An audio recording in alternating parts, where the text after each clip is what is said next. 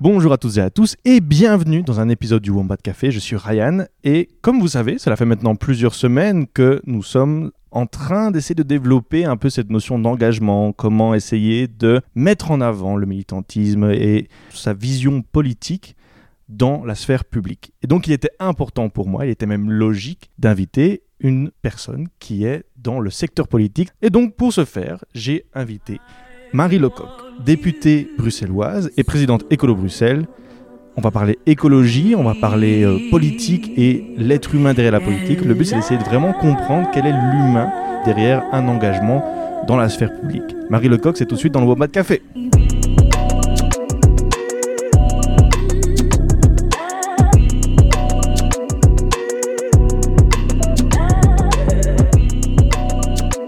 Bonjour Marie Lecoq. Bonjour. Comment vas-tu? Très bien, très très bien. On est très bien installé ici, c'est chouette.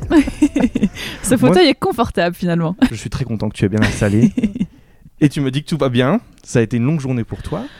Et moi, ce que je te proposerais alors, c'est peut-être de commencer en se disant voilà, les auditrices et les auditeurs se disent ok, peut-être qui est Marie Lecoq? Mhm. Alors, qui es-tu? D'où viens-tu? Tu viens de Namur-Rochefort. Exact. Donc je, suis- je viens d'un petit village même qui s'appelle Éprave, dans la commune de Rochefort, dans la province de Namur. Et alors, comment, comment était ton enfance à Rochefort? Euh, magnifique, vraiment un peu idyllique, je crois. Je, je souhaite euh, à, à tout- ouais, à toutes les personnes qui, qui nous écoutent de pouvoir euh, grandir dans, dans un espace en fait aussi libre et aussi libéré, c'est-à-dire sans, en fait, avec très peu de circulation, par exemple, avec beaucoup de liberté de, mouvement. Moi, je suis fort étonnée de voir aujourd'hui euh, la différence entre, euh, je dirais, je crois que je me sens vieille en disant ça, mais les enfants d'aujourd'hui et, et- l'enfant que moi j'ai pu être, où euh, je, passais tout mon temps à rouler en vélo, à jouer sous la pluie, à faire plein de choses qui me semblent aujourd'hui un peu plus défendues pour les enfants. Voilà. Et pourtant, tu es députée bruxelloise. Alors moi, ma question, ce serait d'abord comment on passe de à Rochefort, et puis on a une sorte de peut-être de, vision politique ou d'ambition politique, et comment après on arrive à Bruxelles? Est-ce que tu serais un peu nous donner ce, résumé de parcours, s'il te plaît? Ouais, alors je vais essayer de pas être, euh, pas être trop longue, mais donc, euh, donc voilà, moi je suis euh, née à Éprave, dans un, petit village, et j'ai toujours eu une accroche, je pense, avec l'écologie politique sans le savoir. Donc nous à la maison, on était très... euh, ma maman, je pense, a été une, des premières à arrêter de manger de la viande pendant un temps, par exemple. Euh, on avait un petit potager à la maison. Enfin, on est vraiment, le, je, pense, le, le cliché parfait de, de, de, de l'écolo euh, à la campagne. Je dirais pas bobo parce que pour le coup, on- voilà, ma maman gagnait pas beaucoup d'argent et donc ça aussi était toujours un peu. c'est aussi quelque chose qui m'a marqué moi dans mon enfance cette question-là. Mais mais en tout cas, on a toujours eu un rapport assez proche avec la nature et avec l'engagement. Donc vraiment euh, le fait de, enfin moi j'ai tout de suite été par exemple dans les les, petits magasins Oxfam. Il y avait un petit magasin Oxfam dans mon dans mon école et ça ça a été vraiment euh, le début de, je crois, d'une ouverture à la à la lutte collective, au fait de s'engager avec d'autres gens, de rencontrer des gens euh, dont on partage les idées et d'essayer d'en discuter tous ensemble. En fait c'était un peu ça. Et puis un petit peu je dirais par hasard en fait, même si quelque part ça fait du sens euh, au fil de la vie, mais un peu par hasard, je me suis retrouvée euh, euh, vraiment proche de la locale écolo de Rochefort, qui à ce moment-là cherchait une tête de liste en fait pour les élections en 2012, c'était les élections communales. Comment on peut chercher une tête de liste? Le écolo était si impopulaire qu'il n'y avait même pas une tête de liste ou comment ça se fait? Je dirais pas impopulaire, mais en tout cas peu, euh, peu développé. Donc sur 23 euh, sièges au conseil communal, on n'avait qu'un seul élu à l'époque, avant 2012. Et puis en 2012, on est passé à deux élus.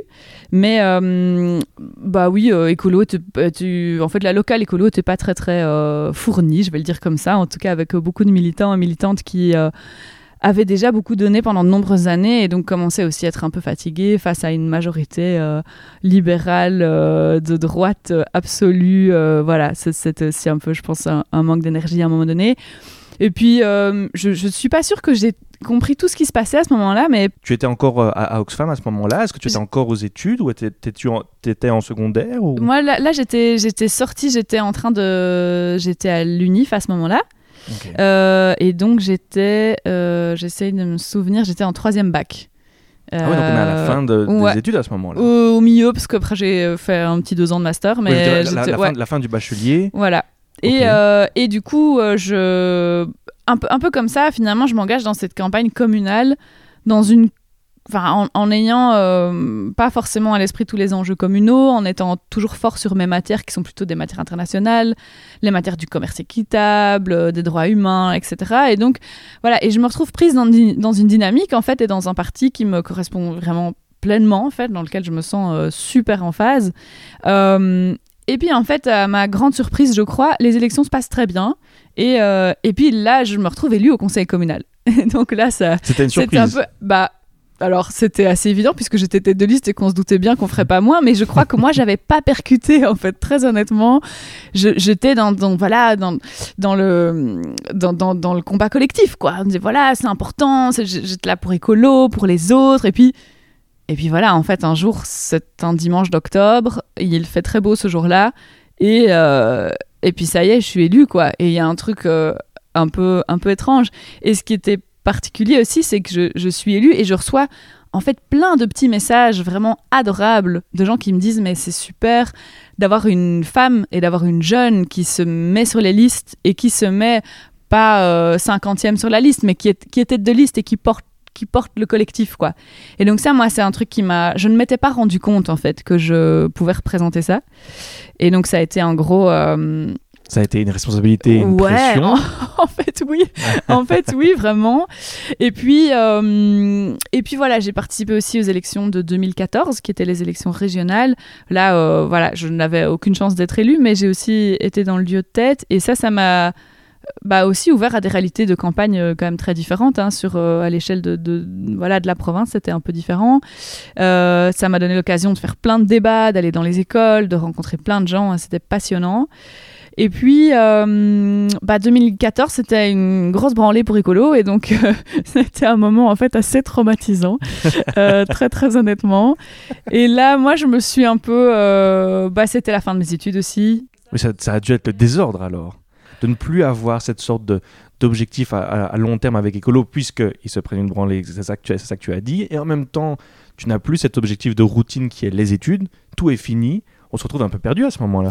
Ben en fait non parce que tout a été euh, très vite. Donc moi j'ai euh, j'ai fait mon mémoire sur l'éducation euh, à la citoyenneté mondiale et solidaire et dans ce cadre-là, j'avais décidé d'aller interviewer plein de gens qui travaillaient là-dedans pour un peu comprendre mieux les enjeux du secteur.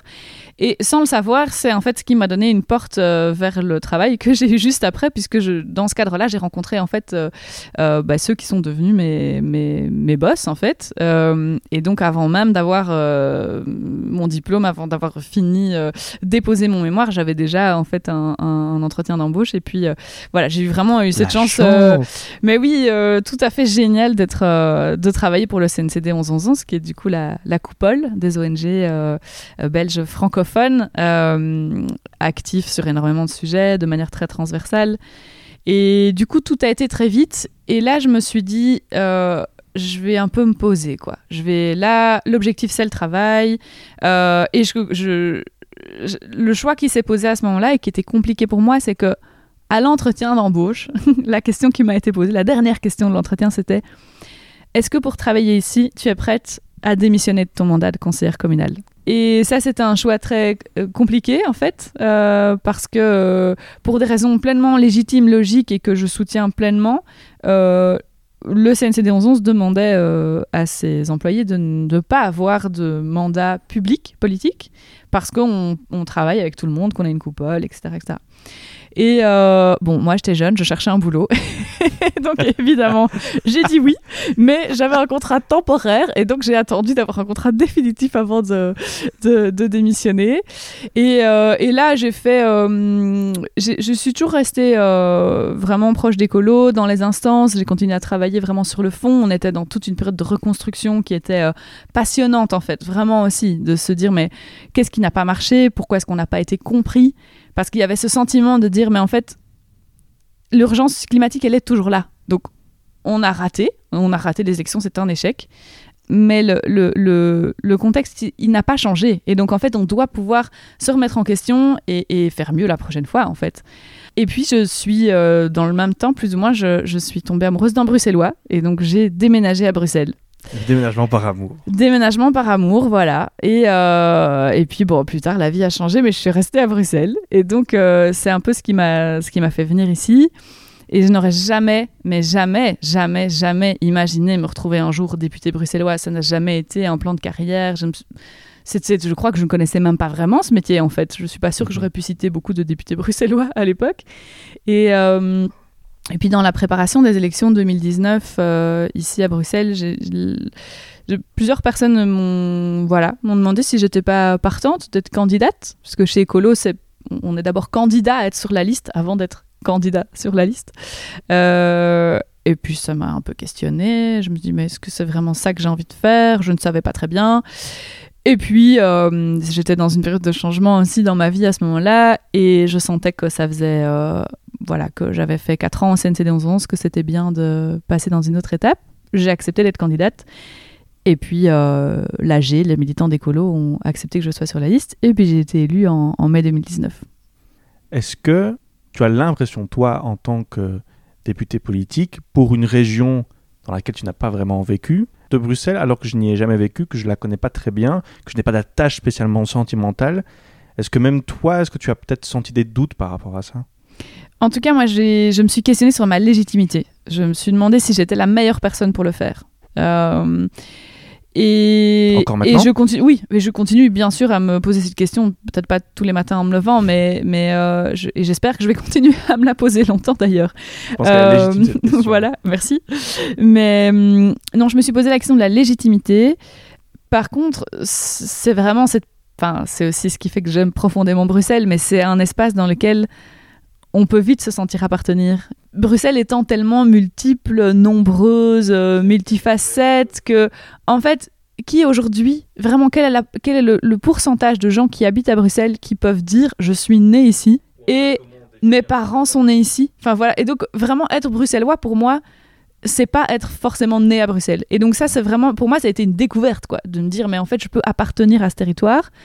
Et l'autre chose que je voulais dire par rapport à ça, c'est que je me suis souvent dit qu'en fait, défendre l'écologie politique, pour moi, bien sûr, il y a des déclinaisons de territoires, il y a des, projets particuliers qui, se posent sur certains territoires, mais je crois que je pourrais défendre l'écologie politique n'importe où, en fait, parce que mmh. c'est profondément la société dans laquelle j'ai envie de vivre et que dans laquelle je souhaite que tout le monde puisse vivre un jour. Et donc, euh, je, voilà, avec avec euh, beaucoup d'humilité sur les sur les connaissances de terrain et sur euh, sur oui la, la, connaissance du contexte vraiment je, je, je, pense que l'écologie politique n'est pas fonction du territoire dans lequel on est et qu'il il faut de l'écologie politique partout et qu'il ne faut surtout pas s'empêcher de, travailler à cette lutte-là euh, parce qu'on ne se sent peut-être pas euh, là depuis assez longtemps ou, ou, assez appartenir au territoire.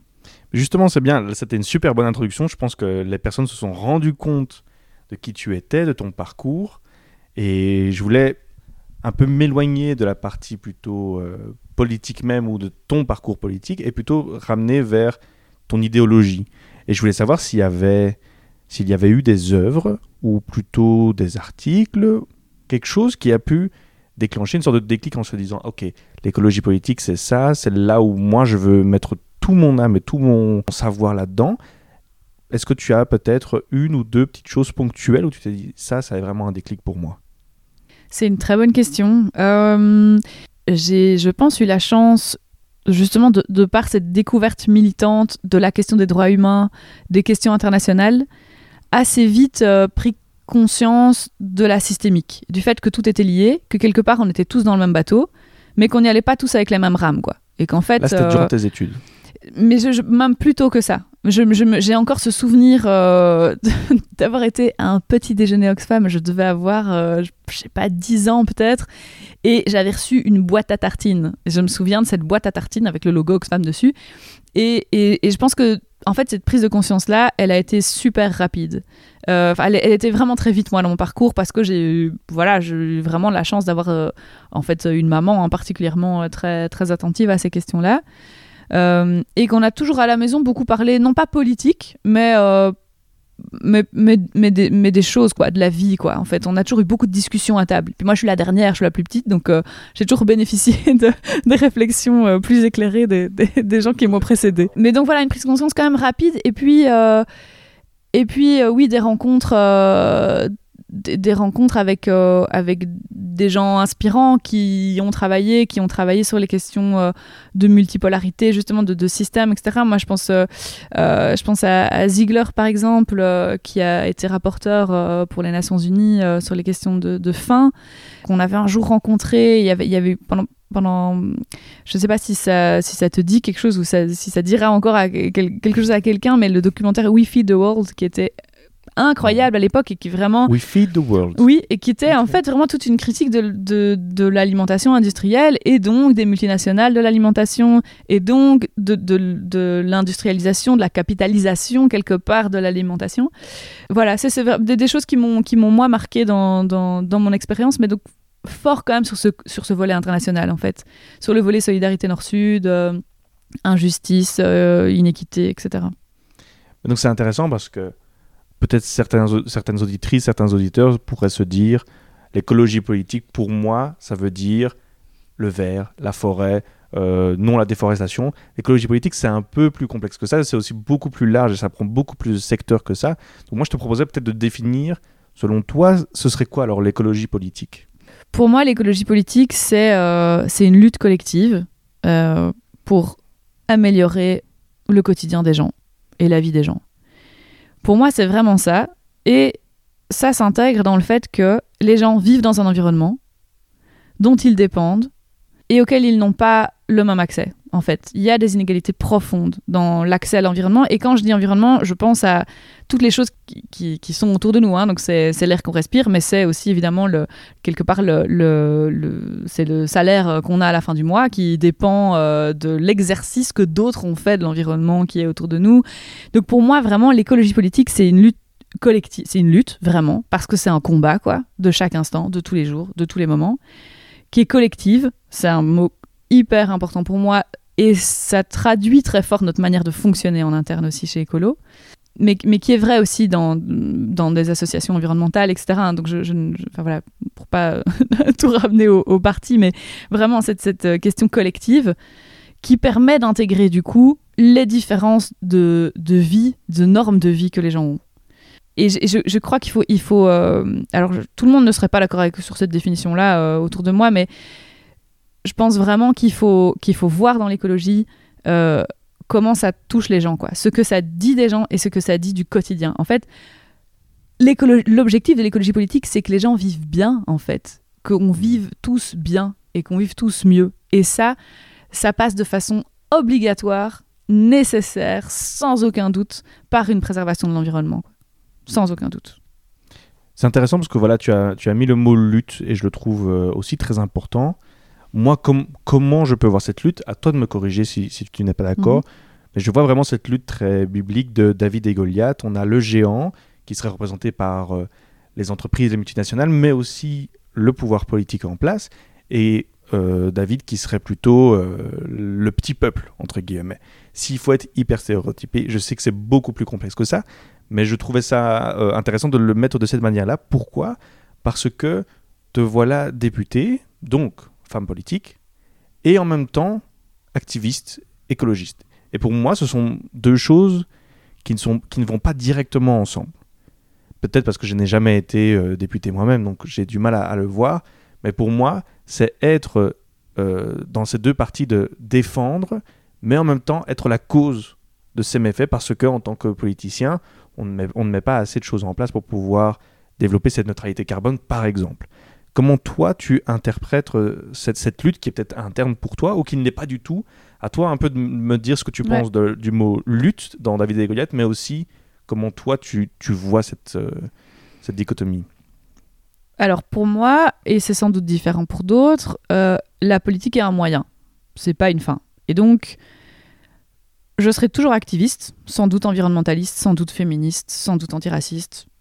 Je serai globalement toujours, euh, toujours Sans dans doute. la lutte et toujours euh, jour tu seras raciste. Je, dis sans cas, doute, je dis sans doute pour les, pour les termes, parce que je pense que les termes évoluent. Et, euh, et je, voilà, je, suis marquée par le, le ch- les changements de vocabulaire que, qui vont à toute vitesse, en fait. Et donc, je ne voudrais pas m'enfermer dans quelque chose, mais donc je, je n'ai pas de doute que je serai toujours militante. Par contre, je ne serai pas toujours une femme politique. Ça, c'est sûr et certain aussi. Ça, certitude.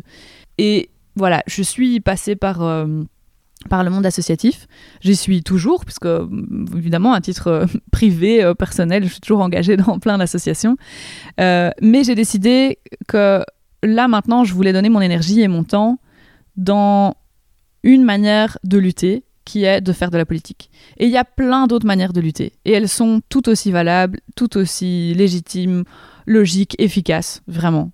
C'est la combinaison des différentes des différents moyens de lutte qui permettent de, qui permettent de, de- faire avancer les choses. Je, je, je, je- ne sais pas si le David contre Goliath est, est Pertinent. correct parce que oui pertinent parce que en fait il enlève évidemment beaucoup de nuances alors nous les écolos on aime toujours bien euh, euh, être, être fort dans la nuance et la systémique et les explications etc et ça prend toujours 4 heures et donc c'est pas tout à fait le, le, le format qu'on a toujours devant nous mais euh, ce qui moi me fait peur dans cette analogie c'est que ça définit un eux et un nous Ouais. et que et que ça définit un combat binaire. Je pense qu'on doit sortir de la binarité, en fait. Je crois vraiment qu'on doit sortir de la binarité parce qu'en fait, sinon, on ne va pas y arriver. Moi, je ne suis pas de, de celle qui vise la révolution, quoi. Je, suis euh, plutôt réformiste que révolutionnaire.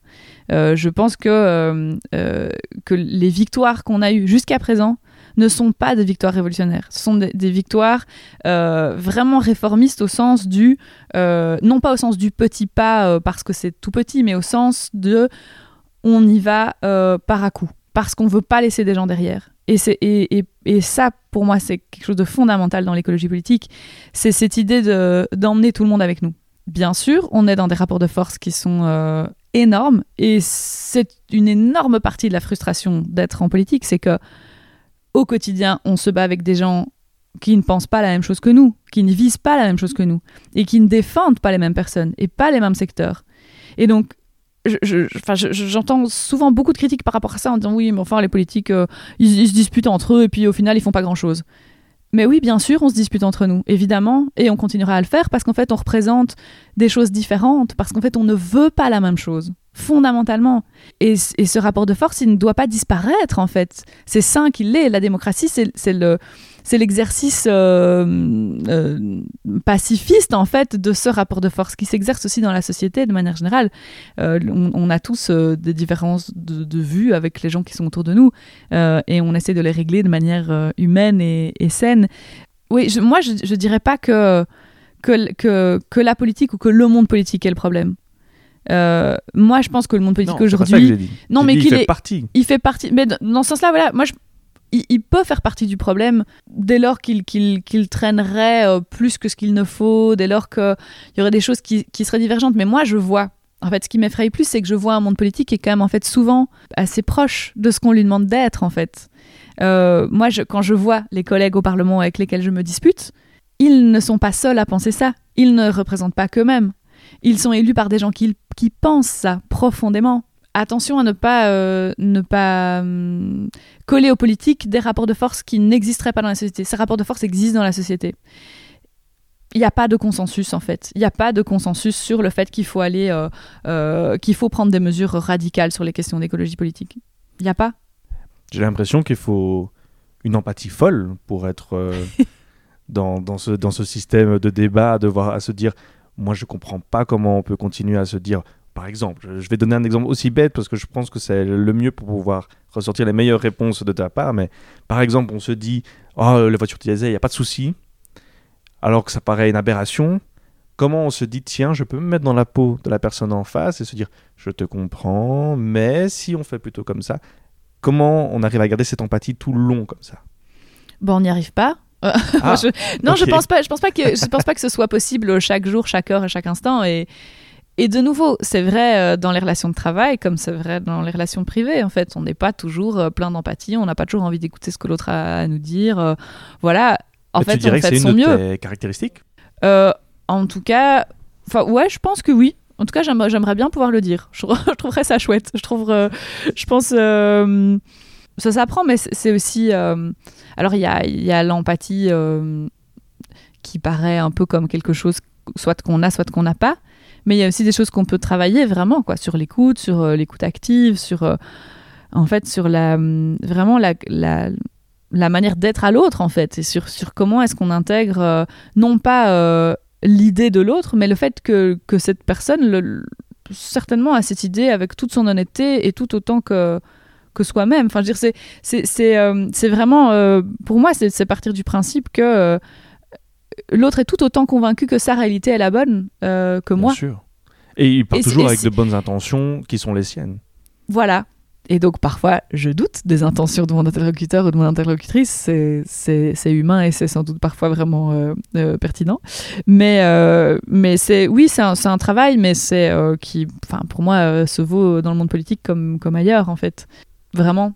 Mais, c'est, mais, mais je trouve que là où c'est plus compliqué, c'est que bien sûr, on est dans une volonté de convaincre. Et donc, en fait, on est quand même au final dans un objectif de vouloir que l'autre se rallie à notre idée. Et donc, on n'est pas tout à fait euh, ouvert et neutre. Parce qu'en fait, pour, pour vraiment euh, être dans, dans, dans l'écoute, il faut être prêt à recevoir ce- tout ce qui vient, en fait. Et on l'est pas toujours et c'est pas grave, en fait. Il faut que les choses soient dites clairement, simplement. Et lorsqu'on se retrouve dans ce débat, est-ce que par hasard on ressent une certaine responsabilité de se dire il y a des gens qui nous regardent et il va avoir des impacts derrière Comment euh, est-ce qu'on arrive à, à passer outre peut-être? Parce que ça peut être une culpabilité ou une pression qui peut être paralysante. Comment on arrive à passer outre ça? Mais je crois qu'il faut pas, en fait. Je pense qu'il faut pas passer outre. Ah ouais. Ça reste un guide et, et c- et c'est important maintenant. euh, évidemment, chacun, chacun, enfin, c'est aussi ce qui explique qu'il y a des rapports de force, évidemment, parce qu'on ne regarde pas tous les mêmes gens et on ne se sent pas tous regardés par les mêmes gens, de facto.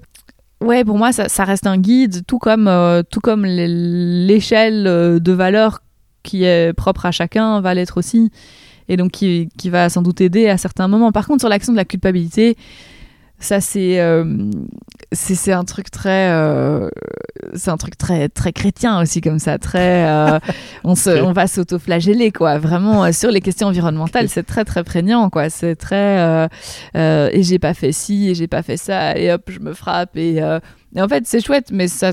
Ça change rien du tout sur la vie de l'autre, quoi. Ça change rien sur le- le- Ah, le- oui. le- l'extérieur, etc. Ça n'a aucun impact sur la réalité. Et donc, euh, moi, c'est, un travail euh, sur moi-même, mais j'essaie d'être un petit peu moins là-dedans parce que ça prend de l'énergie de manière tout à fait inutile et inefficace. Mais justement, tu, tu parles de culpabilité et ça m'amène aussi à cette irréprochabilité que doit avoir euh, une personne politique, mais surtout dans l'écologie. Parce que l'écologie, dans un monde capitaliste dans lequel on est, il a une certaine limite. Parce que voilà, c'est pas toujours possible. Par exemple, euh, euh, je sais pas moi, euh, Le téléphone. le euh, téléphone, voilà, par exemple, c'est au- au- aussi bête que ça. Mais alors, comment euh, est-ce que toi, tu arrives à, à- à- à gérer cette euh, pression de l'irréprochabilité qu'on pourrait avoir? Je ne sais pas si ce mot se dit, irréprochabilité, mais je crois qu'il est tout à fait clair. Oui, euh, oui, oui, je pense qu'il est très clair. Euh, pff, comment on gère ça? Bah, ça dépend des jours.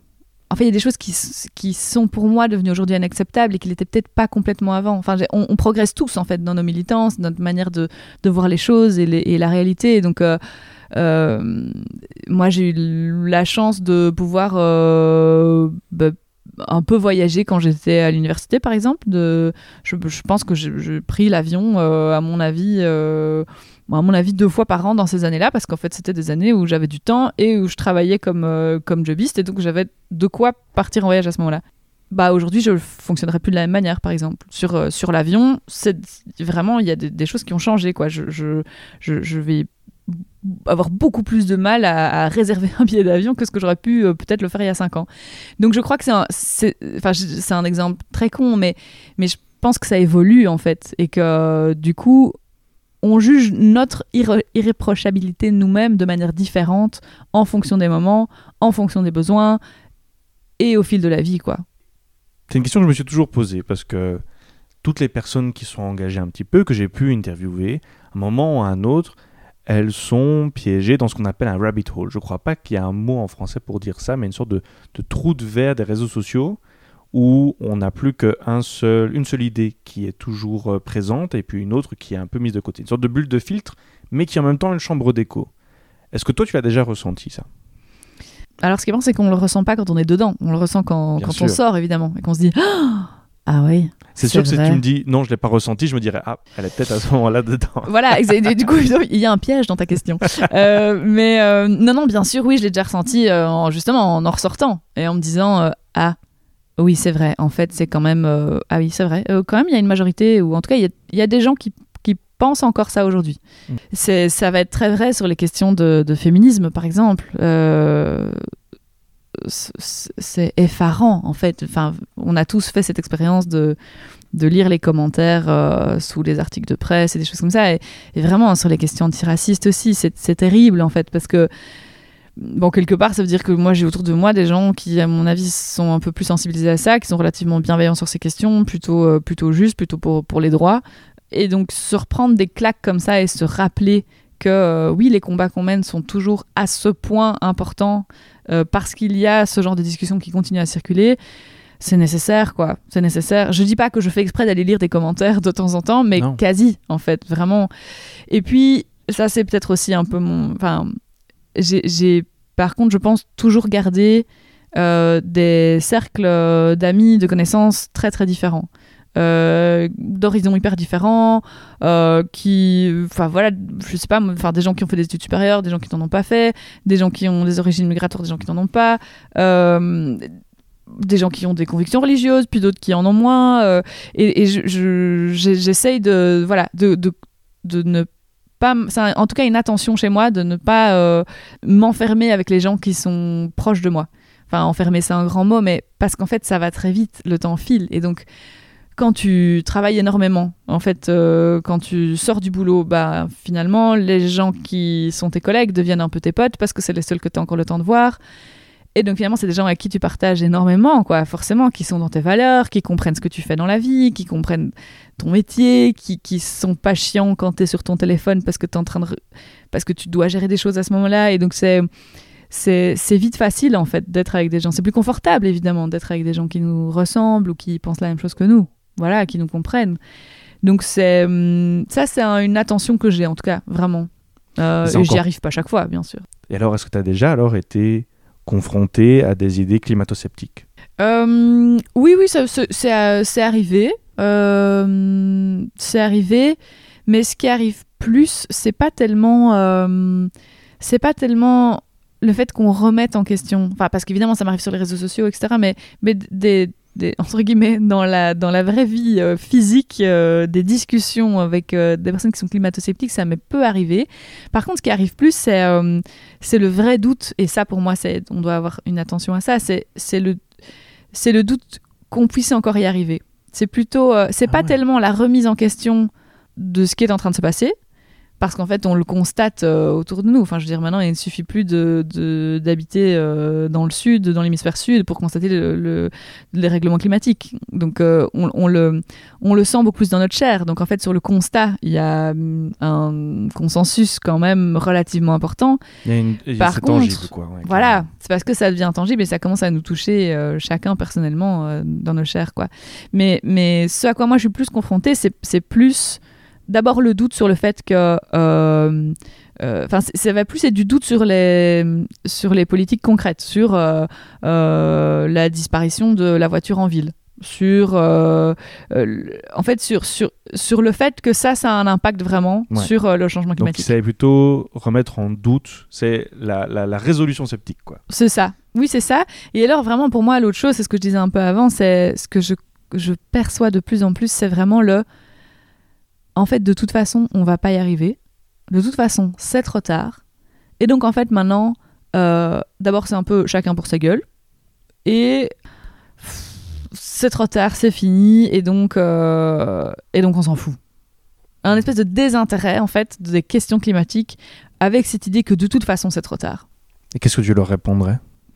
Chaque dixième de centième de degré qu'on n'aura pas en plus est important, est essentiel, est nécessaire. Il est vital d'aller chercher chaque centième de dixième de degré qu'on n'aura pas en plus.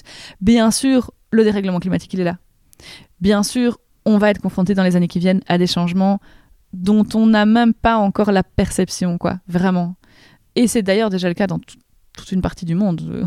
on ferme souvent les yeux dessus, mais c'est vraiment déjà très palpable, avec des conséquences absolument dramatiques et des, vraiment énormément de, décès hein, euh, dans toute une partie du monde. Mais donc, bien sûr, on va, on va vers des temps euh, extrêmement compliqués, et c'est pour ça et c'est pour ça, en fait, qu'on doit travailler absolument aujourd'hui, de manière urgente, sur toutes les manières de s'adapter à ce changement, mais aussi d'éviter qu'il soit le plus grand possible, de vraiment de le réduire le plus possible. Donc on n'est pas dans une phase où on doit passer à l'adaptation exclusivement. On est toujours, et on continuera à le rester, dans une phase où on prépare l'adaptation, mais aussi où on continue à travailler pour que ce changement il soit le moins grand possible parce que ce changement, il n'est pas théorique et fictif, il a un impact sur la vie des gens.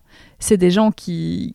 C'est très clairement euh, des gens qui vont moins bien respirer, euh, des gens qui ont moins accès à l'eau, des gens qui vont pouvoir moins bien se nourrir. Et on le sait, bien sûr, de nouveau, toujours avec des inégalités socio-économiques qui sont énormes. Et donc, ce sont les pauvres qui vont, qui vont, qui vont souffrir du dérèglement climatique, les premiers et les premières. Et donc ça, ça nous commande de, absolument d'être irréprochables sur les politiques sociales. Et est-ce que tu ne crois pas que les lois qui sont visées à une amélioration euh, d'un point de vue environnemental sur la société peut aussi engendrer de nouvelles inégalités? Oui, bien sûr ça peut. Bien sûr, Comment ça on arrive à éviter le plus possible ça? Je pense que l'objectif d'une politique environnementale n'est pas de résoudre les inégalités socio-économiques. Je pense qu'il faut faire les deux. Et je pense que il est, il est rarement possible d'avoir une mesure qui est à la fois efficace d'un point de vue environnemental et qui, au moment de l'application, est aussi efficace en termes social. C'est très compliqué dans la mise en œuvre en fait. Bah oui, par exemple, si, je, on prend un exemple concret, par exemple, je sais pas moi, les cadrans solaires. On se dit, euh, voilà, maintenant, à partir d'aujourd'hui, on va pouvoir euh, donner des primes aux personnes qui vont mettre des cadrans solaires euh, sur leur toit. Alors bien sûr, ceux qui savent se les payer vont avoir droit aux cadrans solaires, et donc heureusement, ben, ils auront leur prime, super. La personne qui, qui, ne peut pas se les payer n'aura pas droit à sa prime, soit il aura la honte, et en plus de ça, il n'aura pas eu l'obtention de ces cadrans solaires. Et ça, ça va sur plein de choses. Par exemple, euh, la personne qui n'a pas, pas pu se payer sa nouvelle voiture euh, électrique ou sa nouvelle voiture qui n'est pas des diesel, maintenant sa voiture elle est à la poubelle et il pourra plus se payer, il pourra plus se déplacer avec cette voiture euh, diesel. Donc comment est-ce qu'on fait à partir de, à partir de ce moment-là alors? Je dis pas qu'il faut trouver une, je te demande pas de trouver une solution, mais alors comment est-ce que toi tu vas engendrer le processus de réflexion sur comment éviter ce genre de choses? Ou est-ce que parfois on est juste surpris d'un impact, on se dit oh, cette loi a peut-être amené cet impact-là? Est-ce que c'est déjà arrivé? Tout à fait. On a eu le cas, par exemple, sur la, la progressivité de la tarification de l'énergie, où en fait, on s'est rendu compte que bah, du coup, ça ne fonctionne pas bien, en fait. Est-ce que tu peux donner un contexte de, par rapport à, cette, euh, cette, régulation et puis alors euh, donner le, nom de l'impact C'est peut-être pas le, le, meilleur exemple, mais, euh, mais en fait, on s'est rendu compte que c'était assez inefficace, en fait, d'avoir... en fait, on avait une tarification progressive de l'énergie, c'est-à-dire qu'au plus on consommait de l'énergie, au plus elle était chère. C'est-à-dire que chaque kilowattheure en plus devenait plus cher. Sauf qu'en fait, on sait que euh, bah, typiquement dans les habitations, en fait, ce sont les personnes euh, qui ont le moins d'argent qui habitent dans les logements qu'il faut chauffer le plus. Euh, et donc voilà, là il y avait un effet pervers, clairement, dans, dans, dans cette idée qui pourtant est a priori intuitivement une bonne idée. parce qu'on se dit, bah oui, mais en fait, bah, les riches consomment plus, et donc en fait, voilà, globalement, euh, ils, vont, ils vont payer plus et ils vont payer plus à hauteur de ce qu'ils consomment en plus que ce qu'il faudrait consommer. Donc, a priori, sur papier, c'est top. Sauf qu'en fait, on s'est rendu compte que c'était pas une super bonne mesure pour ces raisons-là, qu'en plus, c'était pas hyper efficace en termes de, tarification, etc. Euh, donc, c'est un exemple parmi d'autres. Mais donc, pour moi, qu'est-ce qu'il faut faire par rapport à ce constat? De continuer à travailler à la racine des inégalités socio-économiques, faire des réformes fiscales Absolument. On, a, on continue à avoir une fiscalité qui est extrêmement injuste euh, en Belgique. Alors c'est compliqué quand on est au niveau régional parce qu'on n'a pas toutes les clés sur cette fiscalité. Le système institutionnel belge évidemment complique aussi un peu ce genre de, de, politique. Euh, mais, euh, mais, mais vraiment pour moi ça c'est vraiment la base. C'est travailler sur les salaires euh, et travailler sur la fiscalité. C'est vraiment pour moi le, cadre, le cadre numéro un. et puis il faut évidemment aller plus loin et plus vite sur les politiques environnementales qui ont un impact social, euh, je dirais, en, deuxième ligne. C'est-à-dire que quand on travaille, par exemple, je donne un, exemple, quand on travaille sur l'isolation des bâtiments, en fait, c'est une mesure qui est environnementale, au sens où l'idée c'est d'abord que les logements soient moins émetteurs euh, de CO2, qu'ils consomment moins, c'est-à-dire que dans leur, que ce soit pour, pour le chauffage ou, les utilisations de la maison, en fait, que le, le, bâtiment soit un secteur qui soit moins, qui ait moins une prise forte sur l'environnement. Mais quand on fait ça, en fait, ça veut dire qu'on rénove des logements, qu'on permet à des gens d'être dans des logements de meilleure qualité, qui consomment moins au final et donc qui coûtent moins cher. Et donc, ça fait du salaire en plus. C'est évidemment de la consommation qui, n'est plus décomptée du salaire. Et donc, ça a un impact d'abord financier, simplement sur le budget des ménages, mais ça a aussi un énorme impact sur la santé des ménages, parce qu'on est dans un bâtiment qui est voilà qui est mieux salubre, mieux aéré, enfin plus pardon, mieux salubre ça ne veut rien dire, qui est plus salubre, qui est qui est mieux aéré et on sait que ça a un impact extrêmement important sur la santé. Et donc si on fait la boucle jusqu'au bout, si ça a un impact positif sur la santé des gens, ça fait aussi des dépenses en moins en sécurité sociale. Et donc, de nouveau, on est sur. Euh, évidemment, on ne peut pas le voir en radio, mais je, fais un petit cercle, avec, euh, avec, ton, index. voilà. Euh, mais on est sur quelque chose de, circulaire et de systémique, quoi. Vraiment, toujours.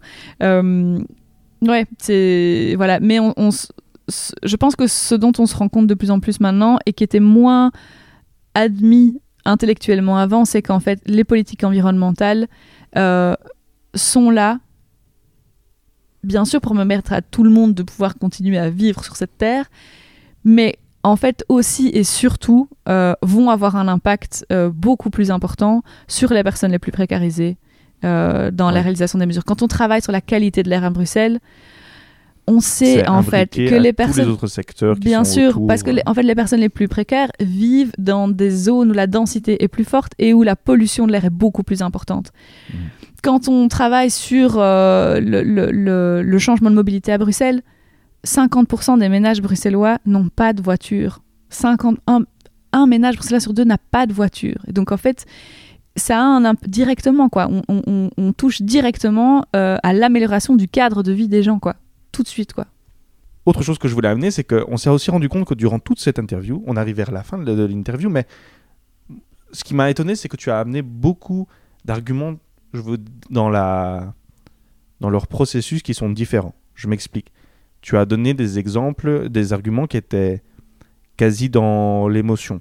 Tu as donné des exemples qui étaient très très science politique entre guillemets, avec euh, des régulations et une liste de choses à faire et tout ça. Tu as donné aussi des arguments de chacun à sa, petite pierre à l'édifice et petit pas par petit pas, quelque chose qui est dans l'administratif et dans la politique. Bref, dans l'activisme de l'écologie politique, il existe plein d'arguments possibles. Moi, je dirais que les, quatre gros piliers de tout ça, ce serait euh, que chacun doit donner euh, sa petite pierre à l'édifice, que euh, si on fait rien, des gens vont mourir, quelque chose qui est très dans le pathos, dans l'émotion. On a quelque chose qui est très scientifique. Voilà, les scientifiques le disent, donc il faut changer. Et puis on a tout simplement le, on n'a pas le choix. Ça fait maintenant très longtemps que donc 10 ans que tu es dans la politique et euh, tu, as dû convaincre des gens autour de toi, tu as dû convaincre des électeurs. T'es-tu rendu compte qu'il y avait certains arguments qui étaient peut-être plus efficaces que d'autres? Ici en Belgique En Belgique, on est déjà dans un pays où la majorité de la population pense qu'il y a des dérèglements climatiques et qui sont liés aux activités humaines. Est-ce que toi, tu as pu remarquer des arguments qui étaient plus efficaces que d'autres Alors, ça va faire euh, très euh, bisounours, mais hum, mes discussions les plus efficaces, c'est celles où je laisse l'autre parler. C'est intéressant, qu'est-ce que tu veux dire par là? Parce qu'en fait, c'est là qu'on fait du commun. C'est-à-dire que si moi je viens avec mon idée de départ, de manière générale, les gens savent plus ou moins ce que je pense. Si, on se rencontre dans un contexte politique, les gens savent que je suis écolo, ils ont déjà plein d'a priori sur écolo et sur ce que je suis censé penser. Donc Est-ce que tu un exemple d'a priori Il n'y a pas de problème. euh, bah, que mon objet, que ma passion dans la vie c'est de taxer les gens ou que, euh, enfin ça peut être plein de plein d'a priori comme ça euh, très, euh, tu vois très liés à l'histoire des colos qui ne sont pas complètement absurdes hein, mais qui sont évidemment très très, enfin très déconnectés de la réalité plus plus large quoi. Mais moi je me suis rendu compte vraiment que les, quand on essaie de construire un compromis, de facto on doit passer par une phase d'échange et donc moi, si je prends pas le temps d'écouter ce que la personne est en train de vivre, et ce que la personne est en train de d'avoir soit comme problème ou comme envie ou comme euh, comme solution, euh, ben en fait, on va pas réussir à construire un truc, quoi. Et donc vraiment, ce qui me frappe chaque fois, c'est euh, le point de départ et le point d'arrivée. Le point de départ, c'est ah, tous les écolos et gna gna gna et voulaient faire ci. gna, gna. Le point d'arrivée, souvent, c'est ok, je, je sais pas si je voterai pour vous, mais en tout cas, euh, c'était bien de parler avec vous, c'était intéressant. euh, euh, j'ai appris, j'ai appris ça. ouais, tout compte fait, ça vous êtes pe- peut-être pas complètement en tort sur ce truc-là. Ben voilà, moi en fait, je sais pas si cette personne-là, elle va changer des comportements dans sa vie ou qu'elle va changer son comportement électoral ou je sais pas, je peux pas l'évaluer ça, mais je trouve ça quand même plus agréable de finir là-dessus que euh, que sur euh, que, le point de départ qui était quand même plus euh, plus conflictuel quoi. Par contre, je voulais juste rajouter un truc par rapport à ce que tu disais, c'est que pour moi, l'écologie politique, ce qui fait que c'est l'écologie politique, c'est aussi qu'on sort de la question individuelle et qu'en fait, on n'est on n'est pas dans l'écologie des petits gestes, de fermer le robinet quand on se brosse les dents, d'éteindre la lumière quand on quitte la pièce. Oui, suis- c'est bien de le faire, c'est chouette, c'est cool. Euh, mais en fait, on est surtout sur le changement de société. Et le changement de société, c'est un engagement collectif. Ça veut dire que on, on- moi, je, tu parlais de l'énergie tout à l'heure et des panneaux solaires. Bah oui, en fait, euh, pour la plupart des gens, c'est impossible de payer des panneaux solaires pour les mettre sur leur toit. D'ailleurs, la plupart des Bruxellois et des Bruxelloises ne sont pas propriétaires de leur logement, par exemple.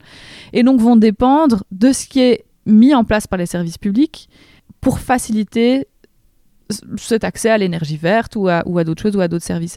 Et donc c'est à, ce- niveau-là aussi que moi je crois beaucoup en l'écologie politique pour, pour arriver à créer des cadres euh, collectifs, à, collectiviser des choses. Euh, c'est aussi tout le principe de la théorie des communs, mais c'est vraiment euh, sur l'énergie, bah voilà, quelqu'un qui ne sait pas mettre des panneaux solaires sur son, sur son toit tout seul, eh bien on a créé des communautés d'énergie, on a créé, enfin pas forcément les pouvoirs publics, mais je dirais il, il existe des espaces qui collectivisent les risques et qui permettent du coup à- aux, individus, quelle que soit leur, euh, euh, leur capacité, en fait, euh, d'accéder à ça. Oui, je, suis d'accord avec toi. Je disais que c'était un argument qui existait. Je suis pas d'accord avec cet argument les petits gestes euh, vont faire la différence parce que clairement, on, le voit très très bien que c'est pas parce qu'on a allumé la lumière deux minutes après que on va réussir à, trouver une solution à cet énorme dérèglement climatique qui est clairement euh, systémique. Tu as participé à des manifestations, parfois avec quelques actions qui étaient plutôt fortes. Euh, mais je voulais savoir si pour toi, est-ce que la radicalité, est-ce que c'est un instrument du changement? Est-ce que c'est un instrument efficace du changement? Ou est-ce que peut-être qu'à force d'être en politique, on se rend compte que la radicalité, c'est peut-être pas justement l'instrument le plus judicieux? Ben, tout dépend de, la de, de quelle radicalité on parle, en fait. Euh, moi, je, ne, je, je, je pense que notre projet politique est profondément radical, dans la mesure où, euh, euh, où, où il est transformateur, en fait, dans la mesure où il, il, il, il- il vise une transformation euh, profonde de, de ce qu'on vit et important de la vie des gens. Pour moi, c'est constitutif de, en tout cas, de la vision écologiste, vraiment, vraiment. Euh, parce qu'on n'est pas sur un petit changement euh, dans un coin, quoi. On est sur une transformation radicale de la société. Est-ce que pour autant, dans notre expression, dans notre manière euh, d'être aux autres, on doit être... si, si, la radicalité est entendue comme une confrontation permanente, je pense que c'est très sain de l'avoir dans certains espaces et dans d'autres pas toutes les actions de désobéissance civile, euh, les, actions euh, radicales dans l'espace public qui sont menées par les, les collectifs, par les citoyens, par les citoyennes, c'est essentiel et c'est nécessaire à la vie démocratique. Et c'est nécessaire et essentiel aussi par rapport au travail que nous, on fait dans les parlements. En fait, ça fait bouger le curseur. On a besoin de ça. Euh, parce que, en fait, on doit. C'est un peu le principe de la fenêtre d'Everton, mais c'est d'arriver à faire grandir le champ de ce qui peut se dire euh, publiquement, de- le champ de ce qui peut se, se vivre, ce qui est acceptable comme proposition. La réduction des émissions de gaz à, de gaz à effet de serre, c'était pas un truc vraiment, euh, je veux dire, dans le champ politique, médiatique, même associatif, c'était pas, euh, ouais, c'était pas le grand consensus quand 2015, même il y a, il y a 10-15 ans, quoi. On a aujourd'hui complètement progressé là-dessus. Et ça, c'est aussi parce qu'on a vraiment une société civile en Belgique qui est super forte euh, pour mettre des points à l'agenda euh, et pour les, les, les, imposer, en fait, vraiment, les imposer. Je prends un autre exemple qui est, euh, voilà, le lien avec l'écologie politique est de nouveau frappant, même s'il est peut-être un peu plus complexe à, retrouver, mais toutes les manifestations qu'on a eues sur le TTIP, sur le CETA, donc les, accords de commerce qui, qui impliquaient l'Union européenne avec bah, le, Canada, les États-Unis. Ces manifestations, moi, pour moi, ça a été un moment mais incroyable en fait, vraiment, parce qu'on a vu des citoyens, des citoyennes qui prenaient à bras le corps des questions qui sont quand même surcomplexes, quoi. Franchement, les accords de commerce, quoi, c'est pas. euh, Enfin, c'est quand même. Voilà. Euh, et qui en faisait un sujet politique, qui manifestait dans la rue, qui le peignait sur des tunnels, qui, euh, qui, qui, qui envoyait euh, des pétitions, qui, qui, qui se mobilisait de plein de manières possibles. Et ça, ça nous a permis, nous, dans le champ politique, de faire avancer ces discussions. S'il n'y a pas ces mobilisations citoyennes, on peut pas y arriver. Super réponse. Maintenant, ça, donc, ça fait trois ans que tu, que tu es député à Bruxelles et tu étais euh, au début, je crois que, je ne sais pas si maintenant c'est toujours, mais en tout cas au tout début, tu étais défini comme la jeune pousse. Vous, étiez- vous étiez deux, trois euh, députés qui étaient plus jeunes que la moyenne, c'était jeune pousse. Est-ce que tu dirais que cette, cette- cette nomination, elle t'a plutôt aidé? Est-ce que t'as plutôt desservi Est-ce que ça te colle à la peau? Comment est-ce que tu as pu euh, réagir face à peut-être parce que pour moi jeune pousse dans la politique, dans d'autres secteurs c'est peut-être pas la même chose, mais c'est pas vu comme quelque chose euh, de plutôt euh, être expérimenté en politique, c'est c'est pour moi le ça rassure, c'est le minimum requis pour un, pour ouais. un politicien ou une politicienne. Comment est-ce que toi tu as vécu Ouais, ça? bah c'est intéressant parce que moi je me suis, j'ai toujours milité euh, ou travaillé avec des gens qui étaient souvent en fait beaucoup plus âgés que moi. Et euh, moi je me suis jamais sentie euh, jeune. Enfin, je- je- ça n'a jamais. Je me suis vraiment jamais, tu vois, c'est- c'est un- vraiment jeune pousse. Moi, pff, alors rien quoi. Tu vois l'expression, le truc, rien du tout. Vraiment, ça ne me parle mais pas du tout quoi. Je me suis jamais identifiée à ça. Euh, et comme je le disais tantôt, ça m'a, ça m'a en fait surpris vraiment que les gens m'identifient comme ça. Parce que moi, je me sentais pas du tout comme ça. Je me sentais bien sûr inexpérimentée, euh, euh, tu vois, un peu débarquant comme ça, mais, mais, mais jeune en termes en termes d'âge comme ça, c'est un truc moi qui m'a jamais parlé quoi. Et, hum, et le problème en fait de cette étiquette, enfin pour moi, il y a, y a une face brillante et puis une face beaucoup moins brillante. La face moins brillante, c'est que euh, tu l'as, tu l'as un peu dit, mais va avec cette étiquette une, euh, un a priori de naïveté. Et ça, mais je, mais, enfin voilà, moi ça, je n'en peux plus quoi. Et encore ici, il y a quelques semaines, j'ai, euh, nous avons eu un conflit euh, ouvert assez euh, visible au Parlement avec le secrétaire d'État. J'ai pu le lire. voilà, sur, sur, sur les questions internationales. Et le journaliste qui couvre cette affaire écrit dans, le, dans, dans, voilà, dans son article euh, euh, qu'en fait, il y a un contraste entre euh, ce secrétaire d'État expérimenté, euh, qui est déjà ministre pour la, enfin, secrétaire d'État pour la deuxième fois, euh, et qui lui à l'époque paraissait comme le, le, le, le moderne mais qui aujourd'hui paraît un peu dépassé par par je ne sais plus comment c'était formulé mais il y avait le mot naïf euh, il y avait le mot naïveté dedans et ça m'a mais énervé mais mais vraiment très très fort parce Tu que déjà énervé lors ça du conflit, mais tu remettait, euh, encore plus mais bien sûr, euh, parce qu'en fait, ça, ça venait en plus remettre en question la légitimité de ma colère ce jour-là en commission. Mhm. Et donc, parce que, euh, pa- parce que je suis jeune et parce que je défends euh, des questions qui sont liées au droit humain et liées au droit international, alors de facto, et qu'en plus je suis une femme, euh, de facto, ça fait de moi quelqu'un de naïf, et donc de pas complètement sérieux, de pas complètement crédible sur les dossiers. Et ça, moi, ça me met super en colère, quoi. Par contre, l'autre face, c'est que la face plus brillante, c'est que je me suis rendu compte que, que ça que ça permettait à pas mal de gens de s'identifier en fait et de se dire mais tiens en fait finalement ce monde politique qui avant était m'apparaissait comme un monde de vieux mecs blancs en costume. Ben en fait c'est pas que ça. La politique ça peut être autre chose aussi et ça peut être incarné par des femmes par des personnes pardon, issues de l'immigration, euh, par des personnes moins valides, euh, par des personnes euh, jeunes. Voilà, d'avoir d'avoir en fait une politique qui, qui, représente au sens de, de, la diversité beaucoup mieux en fait la société. Et ça, je trouve que c'est super chouette en fait. Je m'étais pas rendu compte de ça, mais j'ai compris ça un peu plus tard en me disant ah oui en fait pour certaines personnes, je peux représenter ça, cette, cette possibilité que que ou elle soit aussi en fait un jour partie prenante euh, dans, dans ce, ce genre de, de, mandat en fait. Mais, voilà ce que, ce que tu expliques par rapport à cette naïveté de, de jeune pousse. Pour moi, je fais un parallèle direct avec euh, Greta Thunberg. Et elle a eu euh, beaucoup de critiques lorsqu'elle a dit How dare you? Ça a été. Enfin, j'espère pour elle qu'elle n'a pas trop regardé les réseaux sociaux, mais il y a eu énormément de critiques autour de ça par rapport à la naïveté enfantine d'une personne qui vient en euh, les politiciens. comment toi tu as vu ça? Est-ce que tu as fait des parallèles par rapport à ta situation? Et comment, comment est-ce que toi tu vois euh, Greta Thunberg, les activistes qui sont jeunes, qui prennent les rues Comment tu te définis par rapport à eux? Est-ce que tu te distingues par rapport à eux Vu que ils t'enguirlandent en fait, entre, entre guillemets?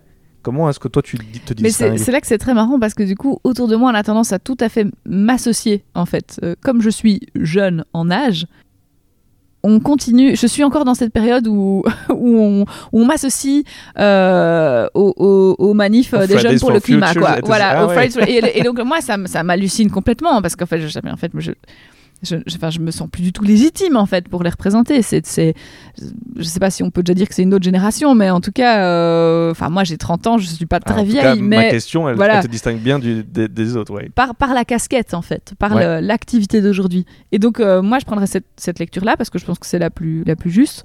Euh, moi en effet, je me je me je me, je me sens pas enfin je ne les représente pas plus que, que d'autres peuvent les, représenter.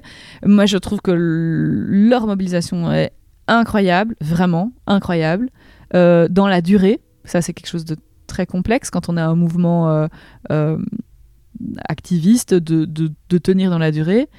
Admiratif vraiment du, travail qui est fait et en fait aussi de la justesse de ce qui est dit. Parce que hum, je suis pas sûre que moi j'étais aussi articulée sur les questions environnementales, euh, féministes, antiracistes, à l'âge euh, qu'ils et elles ont plus ou moins aujourd'hui. Et, ça, moi, je crois, pour moi, c'est un des plus, une, des, une des plus belles victoires sociétales qu'on a maintenant, c'est de voir que on a des jeunes qui se mobilisent non pas juste pour le climat, ils se mobilisent pour des droits en fait. Ils se mobilisent pour des droits environnementaux, mais tout en ayant un discours extrêmement inclusif, tout en ayant un discours qui intègre euh, les autres luttes qui sont aussi importantes pour nous, mais sur lesquelles, quand même, il faut le dire, le mouvement climat a jamais été un mouvement qui était hyper, euh, euh, hyper au taquet sur les questions féministes, sur les questions de, de, de, de parole, d'injustice sociale, etc. Et voir ces jeunes qui, en fait, arrivent à en faire la synthèse, ça, c'est...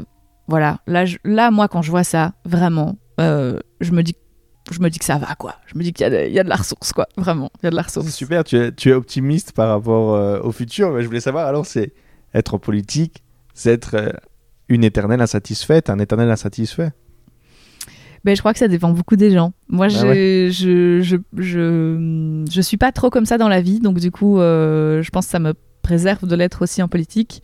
Mais, mais bien sûr que voilà, il y a plein de moments de de découragement, d'énervement. Moi, je pense qu'une des choses qui me permet de, de rester plus ou moins saine d'esprit, c'est d'avoir la certitude que c'est quelque chose de temporaire. Et donc, euh, mon engagement politique, il est temporaire. Un jour, il s'arrêtera. Je ne sais pas quand, je ne sais pas comment, mais un jour, il s'arrêtera.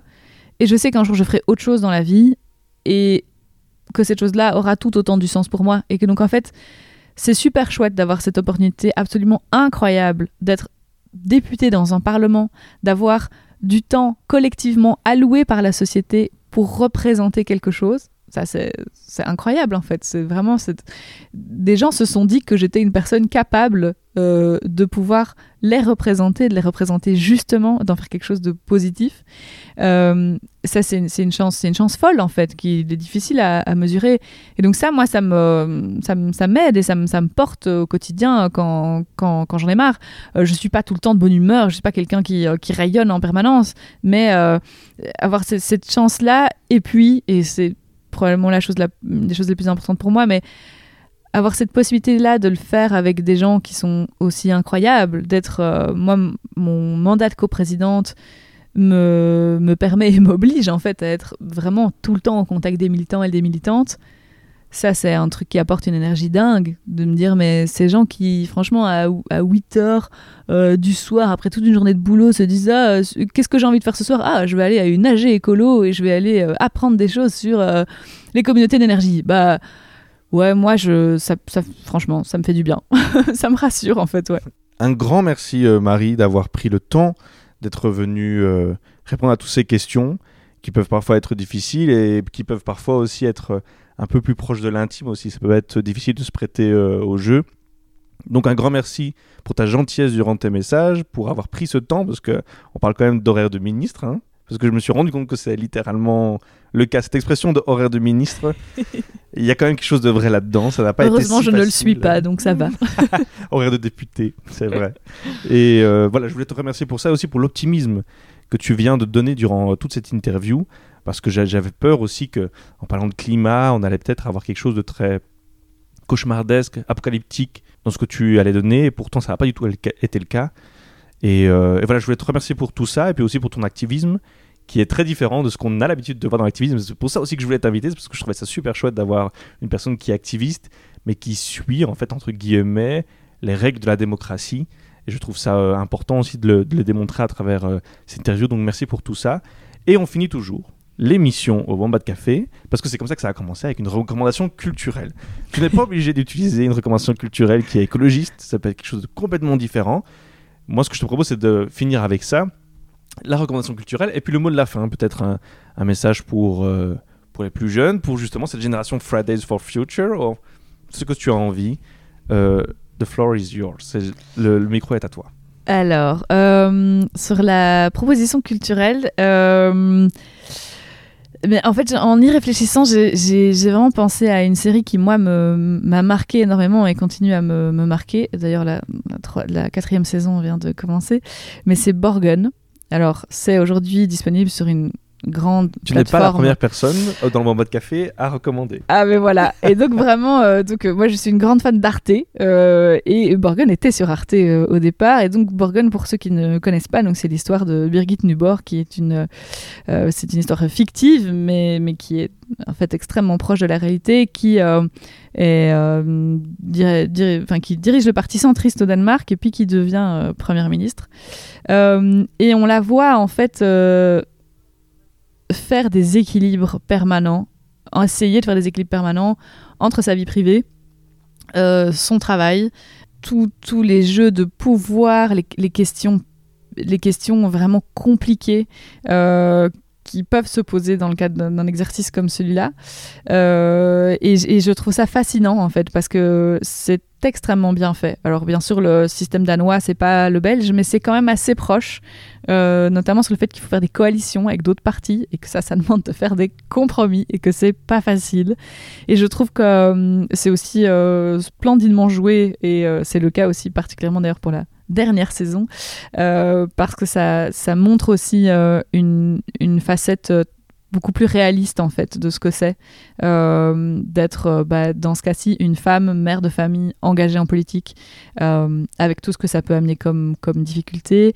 Et par ailleurs je termine là-dessus pour Borgen c'est intéressant aussi parce que elle est elle du parti centriste au Danemark mais en fait sur les les propositions politiques, nous écologistes en tout cas, on s'est beaucoup retrouvés dans ce qu'elle défendait. Donc elle a un engagement pour l'environnement qui est assez important, pour les droits sociaux, pour la couverture euh, de santé, des choses comme ça.